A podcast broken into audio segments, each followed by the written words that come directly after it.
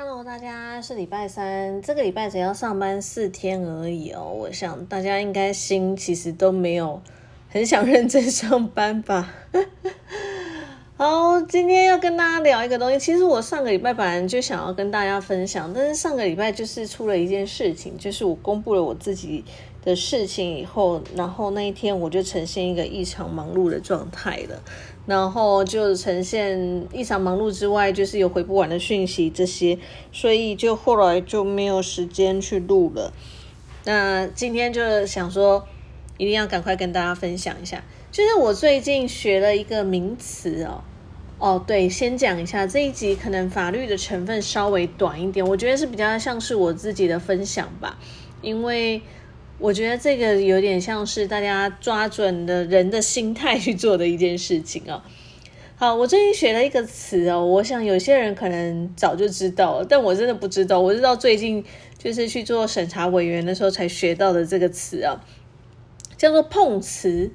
碰就是碰撞的碰，瓷就是瓷器的瓷，碰瓷。因为那一天我在做审查委员的时候呢，工作人员就跟我讲说：“哦，我们今天来了一个碰瓷王。”我想碰瓷王，什么是碰瓷王？然后讲讲讲讲，然后后来就是旁边的律师就说：“哦，就假车祸啦。”我说：“哦，原来是碰瓷的意思，就是假车祸。”好，然后我就 Google 了一下，哎，真的耶！维基百科全书就这个词，它有就是解释，它就是说这个词就是来自中国大陆嘛，那本来是北京地方的用词，意思就是有点像是说。呃，故意让人摔破、摔坏假货，然后来请求一些高价的真品或是高额的赔偿金额。那大部分这个词呢，一开始是这个意思嘛？那主要就可能是为了要诈领保险金这样。那后来呢，这个词句呢就变成引申为说故意制造假车祸，然后借机就是敲诈勒索他人呐，那就是索赔一些医药费慰问金这样子。我那天听到这个词，我就觉得哇，好特别哦，就是立马把它学起来了。那当然啦，我遇到了这位碰瓷王，没有错哦，他就是假车祸啦。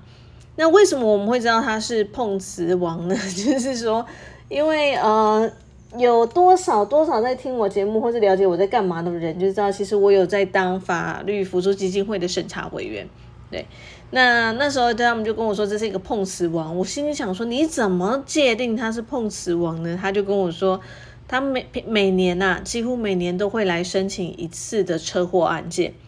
哪有人这么的，就是地狱倒霉鬼嘛？就是每年都在发生车祸。好，然后呢，其实当他们这样跟我讲的时候，我就哦，心里大概有个底。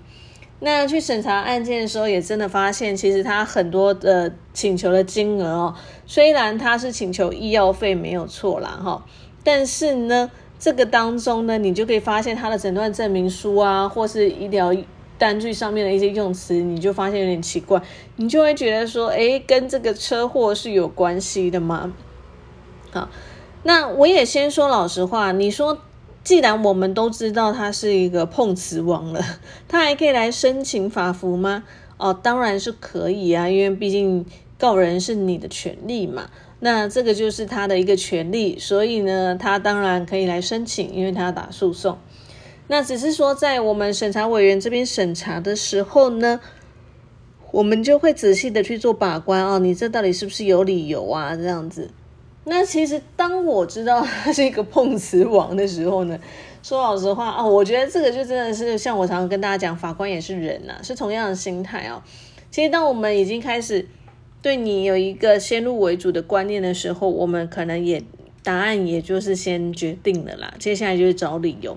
所以同样的，当我知道他是一个碰瓷王的时候，其实我就不想要让他就是使用法服这样的一个资源了。因为我都会跟人家讲说，其实法服它就是一个公益单位，它主要就是要帮助一些比较经济弱势啊，或者是说，呃，就是真的在诉讼上它是非常需要人家帮助的哦，经济弱势啊，然后你的案件要理由啊这样子，所以我们会觉得它是一个公益单位，它的资源是有限的，因为其实法服基金会它主要的钱的来源啊，它主要是吃司法院的预算啊。那所以他们才会说哦，在金额上面，你我们律师常常在抱怨很低嘛，就是也是这个原因。那主要公益成分稍微多一点啦。当然，实际做的案子到底是不是公益，这个当然又是另当别论了。好，但是基本上是这样，所以我就觉得这个人很夸张，他每年都在出车祸，每年都来申请法服的资源，所以其实在这部分我就会想要把他这个案子给挡掉了。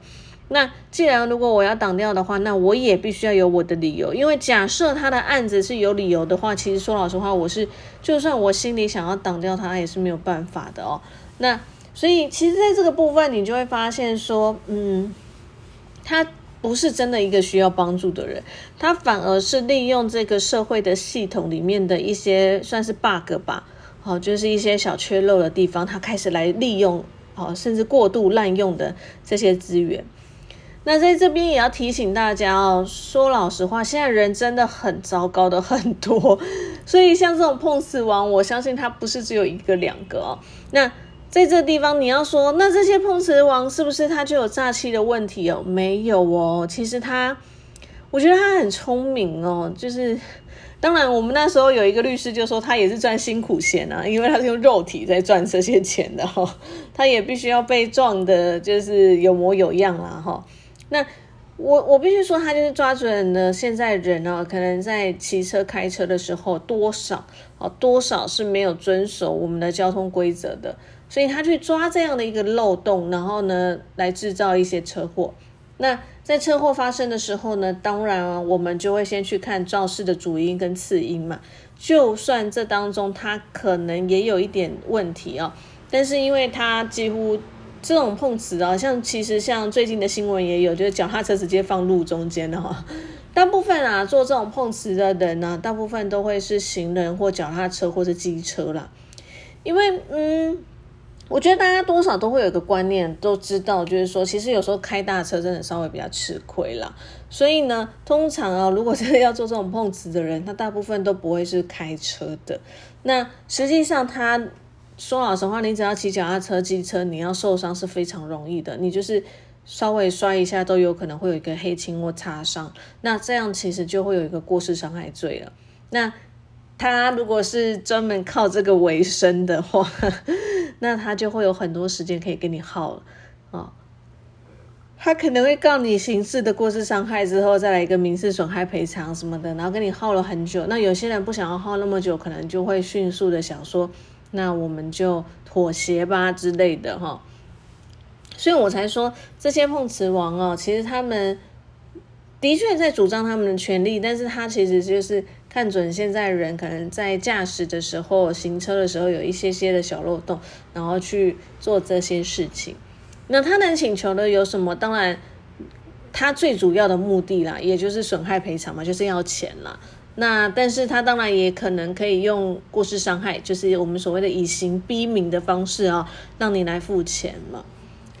那这种人可不可恶？我们说他可恶，他的他等于是在道德层面上是很受很应该受批评的。可是呃，如果我们先把道德摆一边，我们真的单纯就法理、法律跟论理来讲的话，的确他是有这样的一个权利的啦。好。所以在这边就是想要提醒大家哈，如果未来哈在行车开车的时候，自己可能要注意一下啊，因为这种碰瓷王现在可能在社会上越来越多了，我们没有办法去制止他做这些呃皮漏钱的事情啊。但是我们自己开车行车的时候，我们可能就是多留一点吧。好啦，今天就是想说跟大家分享一下这个很特殊的用词啊。那也提醒大家，就是不论在开车、行车、呃、骑车、走路等等哦，自己都要留意一下安全哦。那我们原则上，原则上是下个礼拜三，不然也会是下下个礼拜三，我们就再见喽。那记得我们礼拜一的节目其实是比较有趣的啦，